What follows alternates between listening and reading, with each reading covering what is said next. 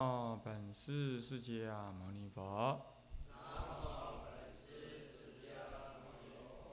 南无本师释迦牟尼佛。南无本师释迦牟尼佛。无上甚深微妙法，百千万劫难遭遇。我今见闻得受持，愿解如来真实义。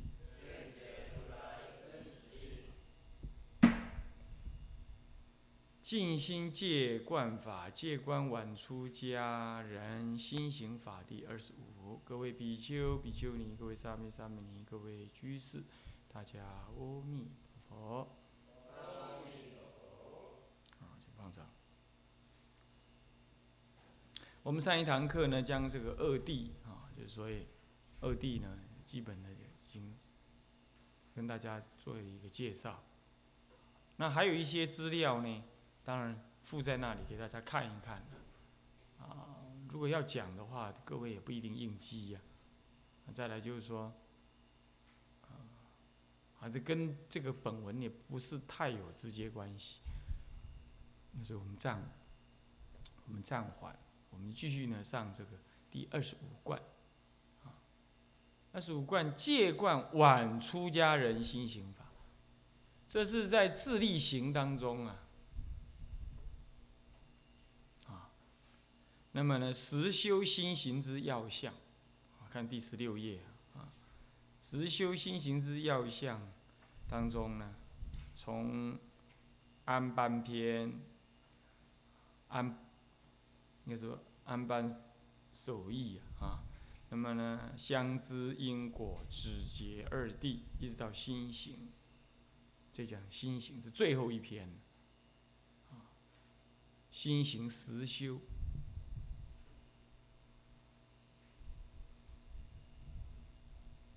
那，嗯，电风扇有风。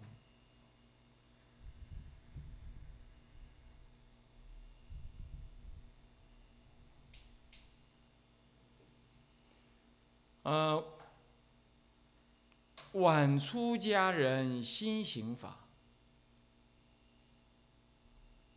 什么是晚出家人呢？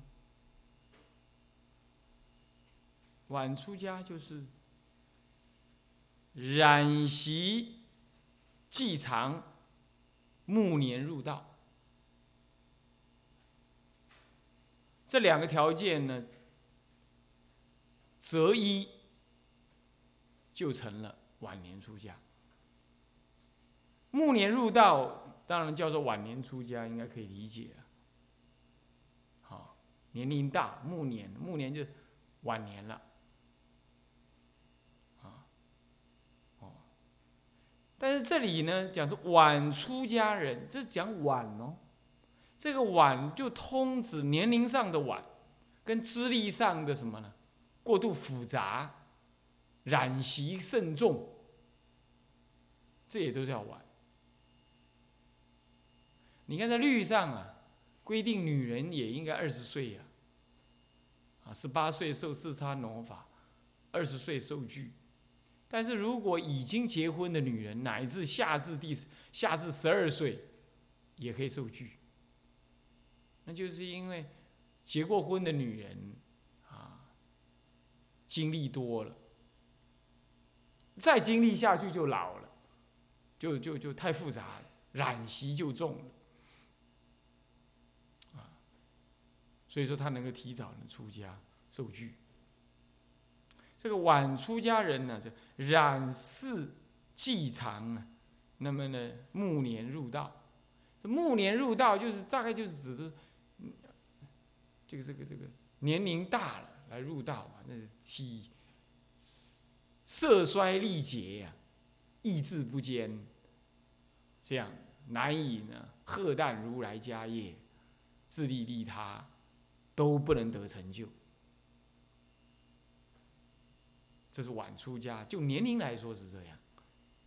那么就资历来说，那是染时既长，在这世俗当中打滚太久了，哪怕他才二十多岁出头，三十多岁，看起来不算暮年嘛。但是呢，他他十二岁就出来社会混，啊，是不是这样的？然后呢，是社会种种啊，呃那讲斗争不好听啊，就社会种种的染习呀。还很多，开贤，你是不是两者都有？我不知道，年龄也大，染习是不是很多？我不知道，啊，但是以下骂的很难听，那么有十点了，那么你自己要什么呢？啊，把自己抓抓在椅子上面了，把它坐稳了，啊，那咖啡刷好宅，啊，看看有没有这些问题啊。一般来讲啊，这有只要讨过老婆的，都算是染席继长。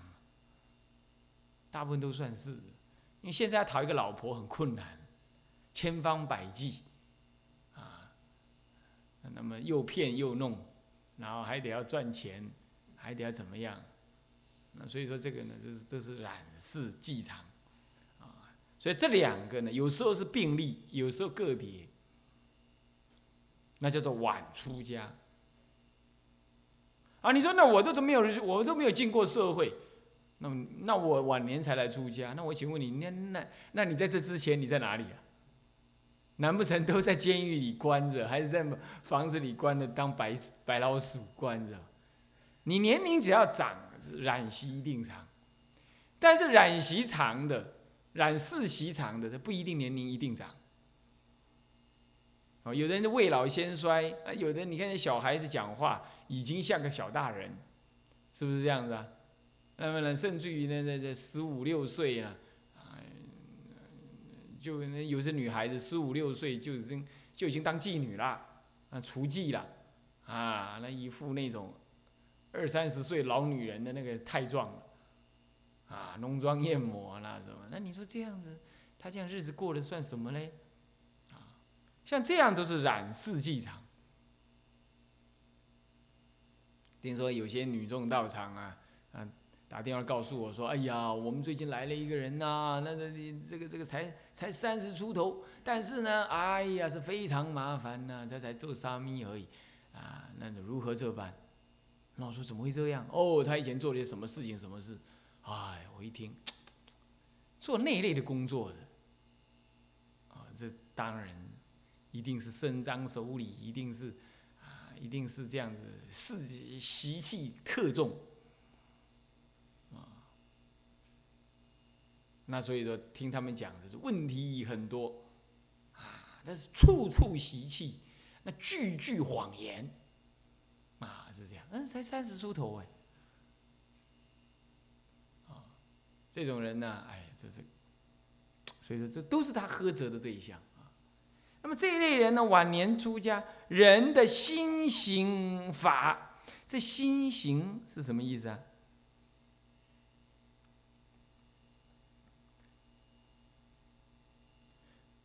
所谓的心行，是内心蕴藏的思想显露在外面的行为，这就是心行。那你看他的行为，知道他的心嘛？看他的走路、谈谈话的样子，你知道他的想法。孟子说：“观其眸子，人焉收哉？”看他的眼睛，那他还能骗人吗？就这意思。那么这个是心行，就内蕴外思啊。那么呢，怕你没有规范，所以说要标运心行止之法。运心行止之法，你内在你怎么想，你行为怎么做，怕你没有规范，所以有故标运心行止之法，这就是心行法。晚年出家，晚出家的人，晚出家的人呢，你的内心。还有内心的思想、外在的行为，怕你没有规范，所以特别标示你运心行止之法呀。叫做《观晚出家人心行法》。这我们在想，老人家他怎么会在这？他怎么会在这一篇文章里头写成这样？会不会是他的就是就是他徒弟晚出家啊？那个词人比丘晚出家啊，也有可能啊，有可能。那所以说特别告诫他啊，还是说他写着写着呢，把那个对象。也扩大了，除了他的徒弟以外，还有其他人，他还把这一条给放进这一贯给放进去。所以说，他这一贯呢，叫你晚出家的人应该怎么起心行。其实他是用逆向的说法，他用呵斥的说法。他说晚出家就有十种过失，那意思就很明显。你你要是晚出家，你就要避免这十种过失，就是这意思。那避免这十种过失，就是你晚出家人的心行之法。好，这样知道吧？啊，这篇这一篇冠，这此冠的意思是这样。那么这一冠为什么在前一冠之后？你要知道，前一冠是知道四谛不实，那么第一义地当追求，当安住。啊，当安住。那么呢？要远离世俗地的染污，要进入第一义地的修行。你要能这样子的话，那就只能够早日依师入道啊，才避免那个世俗贪染日深，难以修道，结果就被世俗地所染污。你世俗地就是这样嘛？对前一篇讲很多世俗地的世间的那个真理、世间的价值啊，不是真理，世间的价值啊。那就是你在俗的时候所追求的嘛，父母、名利、财色、地位，啊，物质生活等等，是吧？所以说，你应当早日出家。万一你晚出家了，那你就有这种过失。他一方面也警告你不要晚出家。二方面也告诉你，万一你晚出家了，那你还是得出家。不过呢，这个心行之法应当知道，这样才能够把你那个当时在世俗中所追寻的那些价值啊，彻底的断除。你要知道啊，我们出家人呢，为什么以前我们在佛学院，我们告诉大家就是说，在佛学院当中，多听少说，不要发表你的意见那么多。为什么就是要断你那个世俗见呢？因为我们这个这种时代了，来出家的最少都嘛当兵完之后来出家，啊，更惨的还结了婚了再来出家，是不是这样子啊？啊，世俗染习够重，那世俗人也有世俗地呀，世俗人认为对的道理啊，但是对的道理在佛门里不一定是对的，啊，不一定是对的。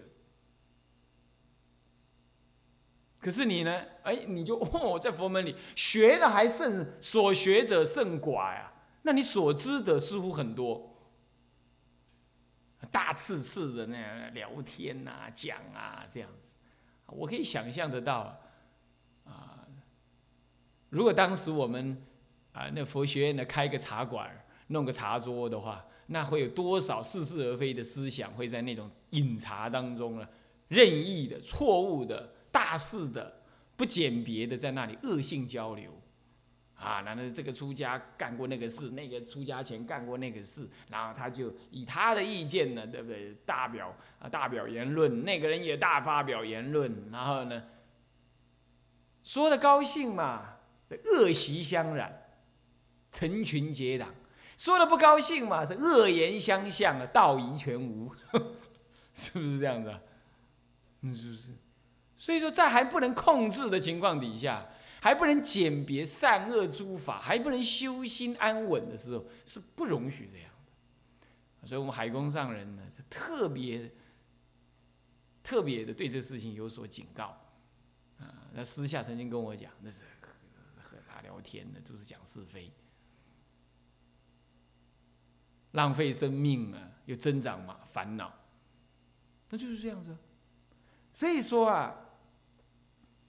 这个晚出家呀，理论上说，童真入道，二岁以前出家，没有什么太多的社会经验，这样出家，基本上在古时候是很好的，但现在呢，现在也很差了，很差了，因为现在有所谓的学校经验，学校经验百分之九十违背解脱，增长我执，成就颠倒之见。学校，所以我也看到不少呢，像这种大学毕业生啊，硕士、博士、学士来出家的，这样的出家集团呢，多的哈，这种人多的这种出家集团，那个跟人家讲电话呀，与人应对呀，像个什么呢？像个像个小学生还不如，既没礼貌，也不真诚，然后很虚假，很自我，这就是现在的国高中乃至大学生的态状。他没有社会经验，但很遗憾的有其他的学校经验，所以倒过来反而比没有社会经验还惨。那他不懂得与人与人之间的应对，在学校里头啊。他就是呵斥老师，抄私下呢就不贬义老师，然后说老师也是来这里卖学士的，我是拿钱买学问的，我干嘛尊师重道？这是台湾目前也是如此，也是有这种人。然后呢，然后呢，以贪小便宜为有德有所得，啊，又出了家了，出了家亦复如是。啊，那然后再来呢？哎呦，读大学哦，这什么高学历哦？然后哈，父母当时怎么培养他的？哎呦，就拜托他，把他捧得跟小祖宗一样。哎呀，你读书啊，什么都不要管了，不要洗，呃，不要打扫啊，不要洗碗，不要煮菜，不要弄那个，不要弄那个啊，你就好好读书啊，小祖宗。然后结果呢？他读书为高，万般皆下品，唯有读书高。这个眼睛长头顶上，出了家了呢？刚好跟孔子讲的相反。孔子说：“吾少也贱，故多能鄙视。”他那个是“无少也贵，鄙视一概不会”，是不是这样子？然后呢？然后在佛门里头处理事情非常的粗糙，完全是书生少不更事的那种手法，让人社会人看了也是摇头，有社会经验的居士看了也摇头，这也不对。所以这又跟以前不同了，所以说现在时代真是恶，年轻出家没社会经验嘛，那不会做人，学那些学校那些学生的那些恶习气。你看学生习气什么？起哄、瞎掰，然后呢自以为是，啊娇慢成性，毫不受裁接。你看那国高中大学生，不就是如此吗？对不对？坐享其成，不知天高地厚。好吃懒做，然后呢，自以为了不起，就是这样。那出了家了呢？哈，这也是一种世袭，染习很重，这也是染习啊。诸位，这也是染习。那你说，那以前怎么不会？以前以前那国民学校，你要知道，在美国啊，有三分之一的家长是不不把小孩子送到学校去的，他们自己组成了一个所谓自。自学教育的家长联合会，他们认为学校就是干嘛？教你打架、毒吸毒品、性滥交，这样子的一个场所而已，根本就是一个很糟的环境。在美国已经这样，但是你仔细观察，其实一个所谓的资本主义国家啊，它都多少会有这种情况发生。那在美国那样更更明显。那当然，这也不是说学校教育就不对啊，但不是这样啊。我是我的意思只是说，清者自清，浊者自浊。不过不幸的是，浊者绝对是多数，这个是多数。因为人性学堕落是容易的，三分钟就学会。那学真上三年不一定学一样，是不是这样的？所以说这时代的不同啊，所以晚出家呀，甚至于看起来呢。小学毕业就可以出家了，不然呢，那染习就一直种下来。你看现在国高中生，那那整天在网络上面混，是不是这样？什么恶话都说得上来，那这这就可见，那这个染习这甚甚甚甚啊！那么咱这是新型之法，所以说未来出家人是越来越难调教，越来越没有没有好的资质进来，那真是可怕。这是新刑法啊，第二首。所以说，为什么要在这里讲？就是因为怕你世俗染习太重。所以要告诉你呢，晚出家有过失。一方面增上你想要早日出家的想法，或者珍惜早出家的因缘；二方面也告知，万一你真的是染习够重了，万一你真的是暮年入道的，那你真的是应该要怎么样？要断痛改以下宣祖所说的是十种过非。那么呢，老人家他为什么说的这么明白呢？他这部书是写在五十多岁的时候，他不是写在三十岁的时候。三十岁他三十岁的口气是不一样的。三十岁呢写的很烈，那个是在写形式操了。他三十一岁写完形式操，但是到五十多快六十了啊的时候啊，弘一大师把他附在那个附在六十四哦，不是五十岁。弘一大师把他附在六十岁、六十四岁，所谓附就是说大概在那个年龄当中了，不会太早。啊，六十四，他才活到七十三呢。换句话说，他入灭前九年了，他的生命已经成熟了。三十而立，四十什么？不惑。五十什么？五十什么？什么？耳顺是不是？啊？啊？啊，知天命，六十而耳顺，七十而从心所欲不逾矩，是不是这样子啊？这六十知天命了啊，那么这这是孔圣人，是世俗圣人这么说。我佛法当然应该更快一阶才对了，是不是这样？所以他在六十上下，什么意思啊？他写这个是一定有他确实生活中的经验的，一看追啊啦，简单讲就是安尼啦。所以他写来是怎么样？所以写来写来是怎么样的？这一针见血。那你现在这个时代再来看，你也只能说拍案叫绝，说哎，描述的还真对。那部分我们也是这样，我们也是这样，因为我们也是被他老人家说成是晚出家。我说过，当完兵之后来出家的世袭都有了，世间的构习都有了，啊，那更别提像普任这种。十一二岁、十五六岁就出来打天下的，那这些我们都算是染世袭之人。你要知道，现在染世袭一年呢，比得上古时候十年呢。你要知道，资讯、报纸什么什么，那染的之之快啊！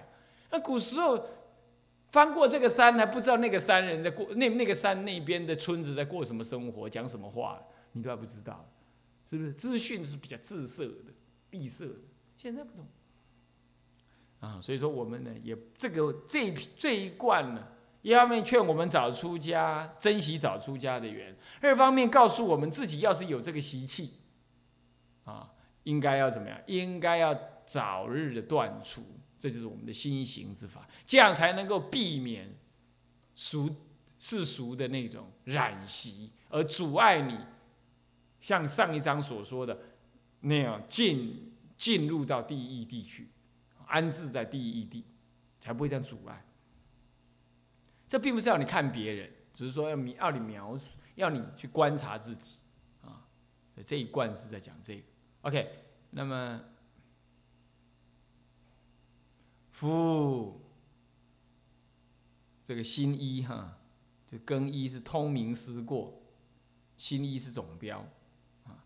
夫晚出家者有十种罪过，哇！公开再发一天啊，罪过啊，有十种罪过。那哪十种罪过呢？啊，心二，烈士十如闻啊。一，一者剑斗，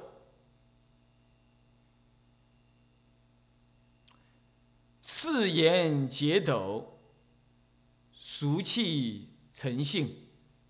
我心自在，那么意临途众不受呵责，这第一个，我们一一一过一过来看，剑斗是什么？剑就是好斗，剑斗就是好斗，好斗成性，爱争啊！你看，你你去看看啊，那个这个女众又比男众更严重啊！那很多道场那个那个呃那个那个老尼斯一堆的那个，哎呀，那个不需要说的话也一堆话，那不需要斗争的的的的的的语言也要讲一堆斗争语啊！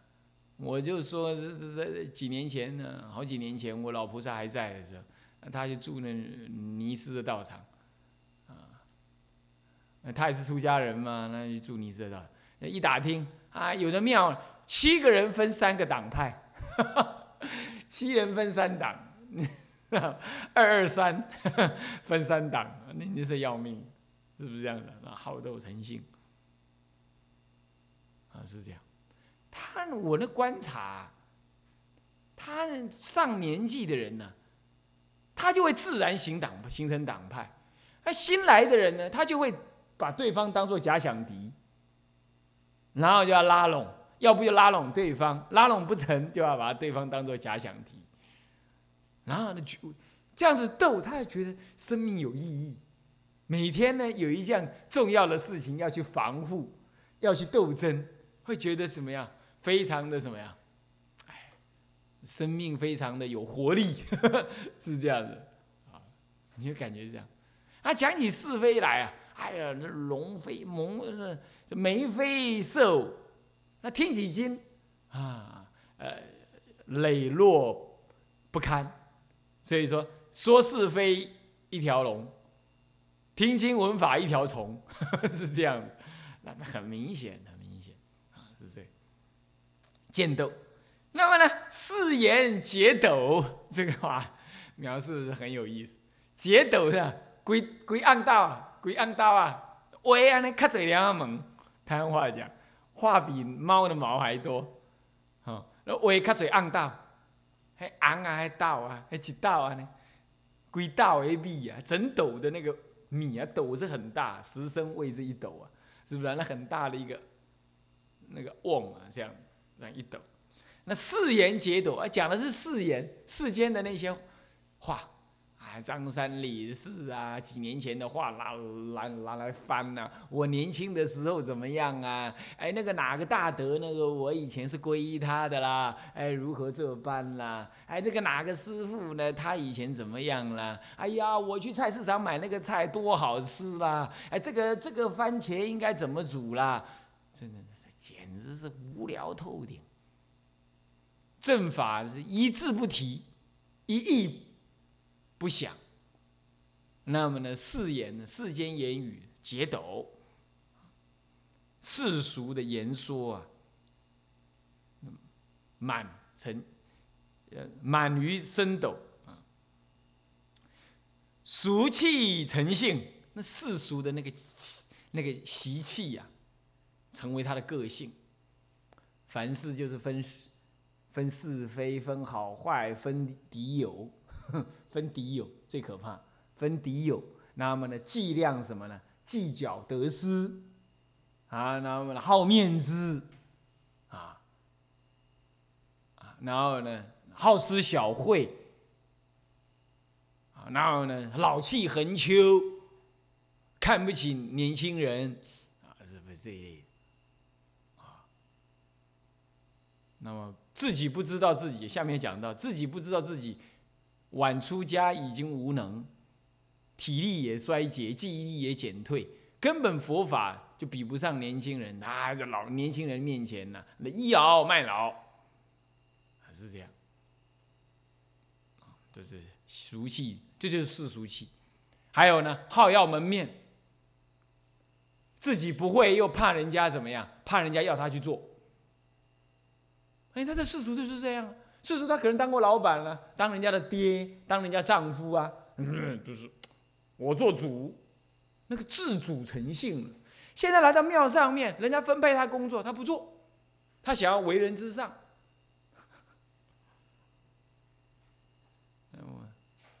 以前呢，我常住的有一个，我当我最早出家了，我在那个常住，我最早出家，那后面还有人出家，那不说了。那我师傅呢，常常在观察建工工地建设，就拿了一一只大雨伞，啊，那个什么三百万的大雨伞，拿着，嗯，这样看，穿的长衫，穿的深袜。我师傅是很注重威仪的，一袭黄大袍，这样的，然后呢穿深袜，穿深鞋，全身都黄，啊，然后嗯，人长得又高又庄严，跟我师公长得身材有的比，嗯，拿了一个三百万的那个雨伞，嗯，就这样跺跺跺跺到工地去，就一跺到工地的时候，看到我们有另外一个 另外一个。同门师兄弟，当然在我之后了哈，算是师弟吧。他早就已经拿了一支更大的五百万雨伞，也已经在后面那里指使那些工人了。你知道，我师傅一去都火冒三丈，就跟他讲：“某某人，你给我下去，你不要给我倚老卖老。你出家才多久？你给我这样，常常我们在旁边笑，哎。”